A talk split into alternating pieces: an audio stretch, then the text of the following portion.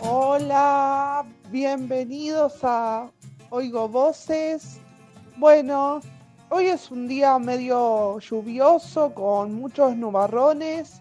Y bueno, dicen que la semana hasta el domingo de esta semana, inclusive la semana que viene, arranca con lluvias.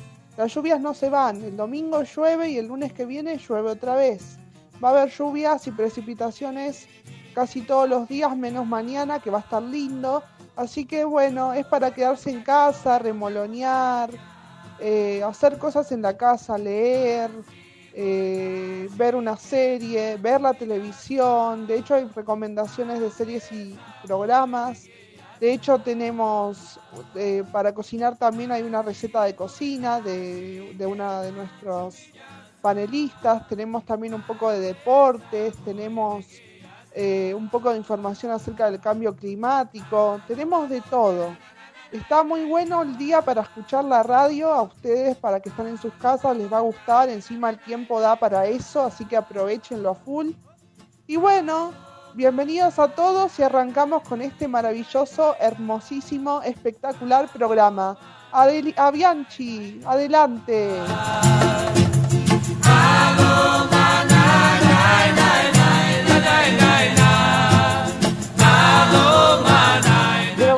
Patel renunció a la presidencia de su empresa, según informó la Comisión Nacional de Valores. Luego se radicó en Colonia, Uruguay, luego de un proceso de varios años donde estaba viviendo parcialmente. Resulta que en noviembre de 2026 él cedió el control de la firma al grupo inversor Victoria Capital Partners. En ese momento, el grupo dedicado a hacer inversiones de capital de riesgo en Sudamérica, que está administrando fondos en la región, canalizó la inyección de 100 millones de dólares en la firma del empresario se quedó con el 76% del paquete accionario.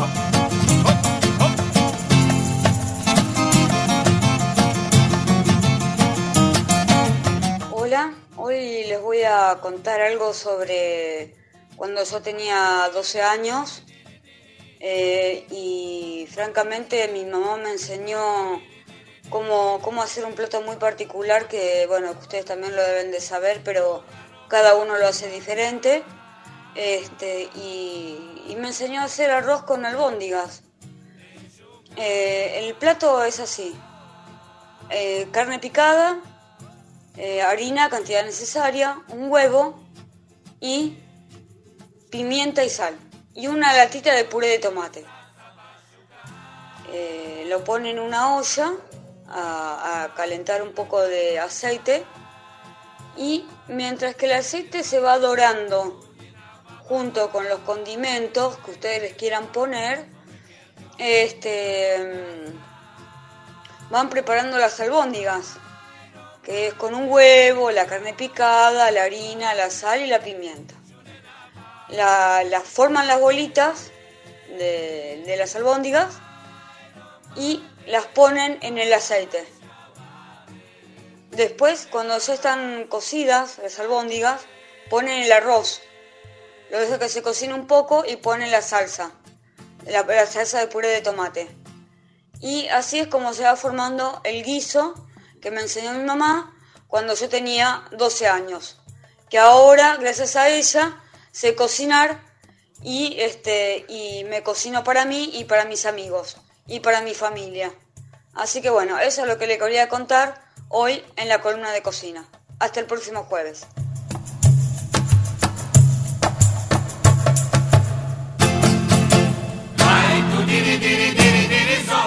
Hoy en la columna de deportes voy a hablar de lo que pasó en el ATP 500 de San Petersburgo que comenzó el lunes no este sino el anterior y terminó este domingo.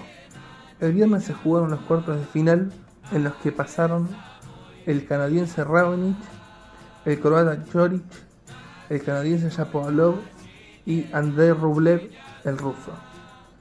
El sábado se jugaron las semifinales donde se, cruzaron Choric y Raonic y Rublev y Shapovalov. Y el domingo se jugó la final a la que accedió el croata Choric con el ruso Rublev y ganó la final y el título ATP 500 Andrei Rublev 7-6-6-4. Este es el cuarto título de Rublev y llegó a la misma cantidad de títulos ganados en 2020 que Novak Djokovic. Djokovic y él son los más ganadores de este año. Por ahora, en esta semana no hubo torneos. Más adelante falta el Master, que clasifican los primeros 8 y quizá hay algún que otro torneo Master 1000 o ATP 500. Eso es todo por hoy. Saludos a mis compañeros y al operador.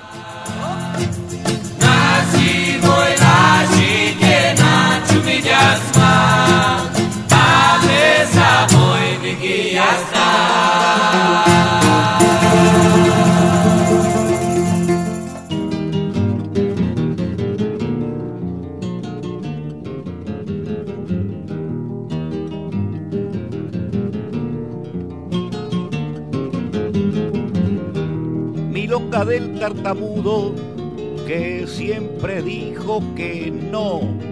Yo soy pobre y no me vendo, ni nadie me atropelló. Hola, buenas tardes, soy Francisca y hoy les traje un tema muy especial que a mí me asombró mucho. Como en cada día del calendario hay un día del bailarín, del escritor, etcétera, etcétera, hoy es el Día Mundial de la Tartamudez. Bueno, con despidos y acaba en el vaciamiento. La tartamudez no es una enfermedad, sino que es un desorden sensoriomotor que se manifiesta a través de repeticiones, prolongaciones y bloqueos al hablar, y también de tensión a nivel corporal, y afecta al 1% de la población mundial. El Día Mundial de la Tartamudez fue establecido para concientizar a la sociedad acerca de las formas de ayudar a las personas con este trastorno que no deben ser discriminadas ni ser motivo de burlas, prejuicios y conflictos personales.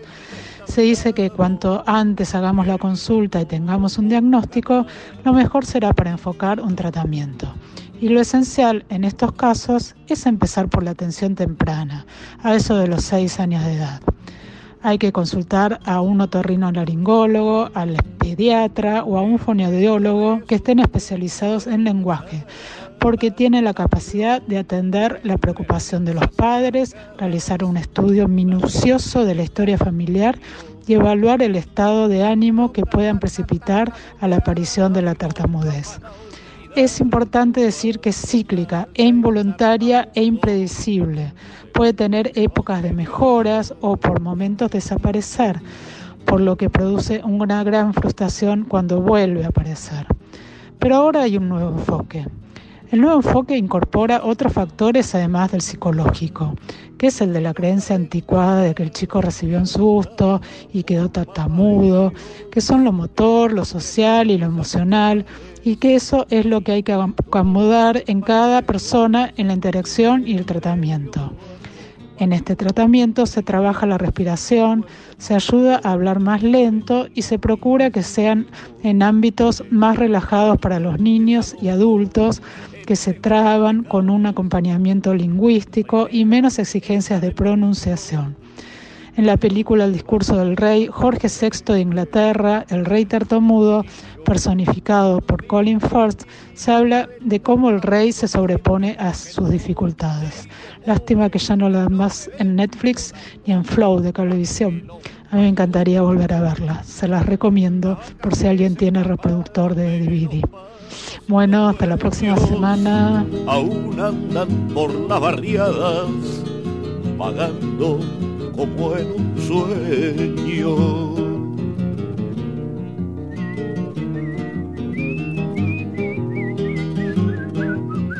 Rima de Baker. Lo que salvaje con su torpe mano hace de un tronco a su capricho un dios y luego en la obra se arrodilla, esos somos tú y yo. Dimos formas reales a los fantasmas, mente ridícula invención. De hecho, sacrificamos en el altar a nuestro Dios.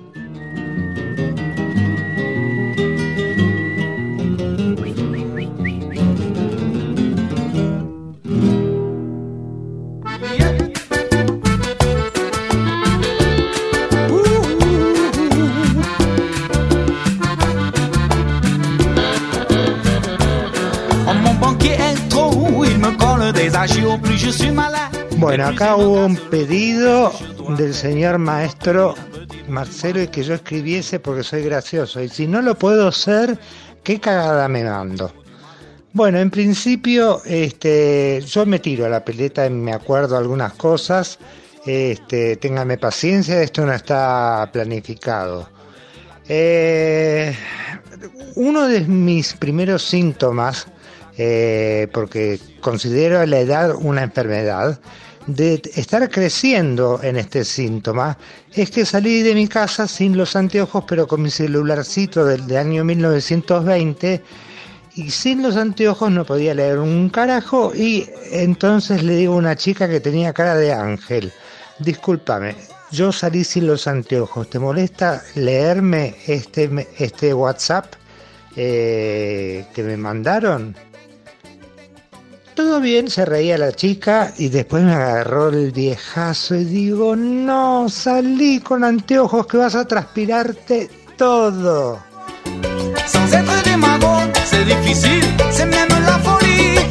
Voy a hacer eh, lo que me acuerde de un monólogo que escribí yo. Si lo corto, me se la banca, porque hace mucho que no lo estudio.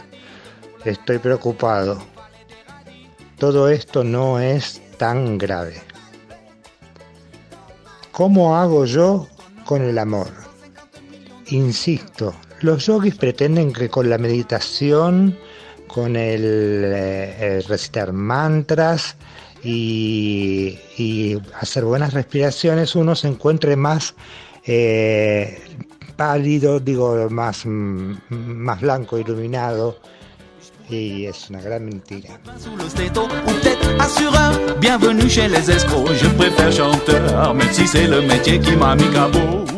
Los yogis pretenden que con la meditación, con mirar a un lado lejos, eh, todo torcido, todo contorsionado, uno encuentre el amor y es mucho más bárbaro. Es fatídico. Inhalo. Me tomo de la pierna por donde más me convenga, por la rodilla, por la pantorrilla, por los, las ingles y pienso entonces que el, cielo es tanto más eh, em, flexible, iluminado, asoleado, elongado. Es una cagada. Pero los yogis pretenden que con la meditación y con mirar a un punto fijo inmóvil uno encuentre el amor y que esté mucho más sensible y perceptivo. Qu'est-ce que tu veux faire contre la colère de l'administration La escena se llama Camila. Eh, no les cuento nada. Sí, empieza hablando la mujer. Hola, mi cielo. Hola, mi cielo. Los chicos ya duermen. No sé. Camila, el chico, los chicos ya duermen. Ah, bueno, entonces estamos por comer. ¿Cómo fue tu día de hoy? Eh, eh, no sé. Camila, ¿qué comemos hoy? Dice que lomo a la pimienta. ¿Qué tal tu día de hoy? Camila, ¿qué tal fue mi día de hoy? Dice que trabajaste hasta las 11 y después te tomaste una siesta hasta las 14 y 30. Yo hoy no dormí la siesta. Camila, ¿usted durmió la siesta hoy?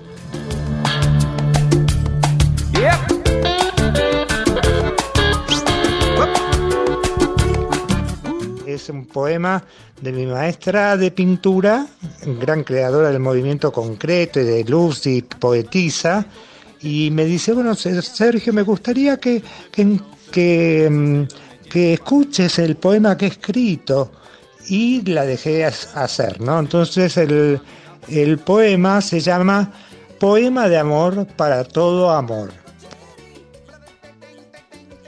Osito de felpa dulce dulce, dulce, dulce, dulce, dulce. La explicación que daba esta mujer era que en realidad este, este poema sirve para si uno está enamorado de su silla o mm, eh, de una planta o de una alfombra, quizás de un marido o una novia, de sus hijos y también de un choripán. Siempre, y así que es, vas a hacer un osito de felpa dulce.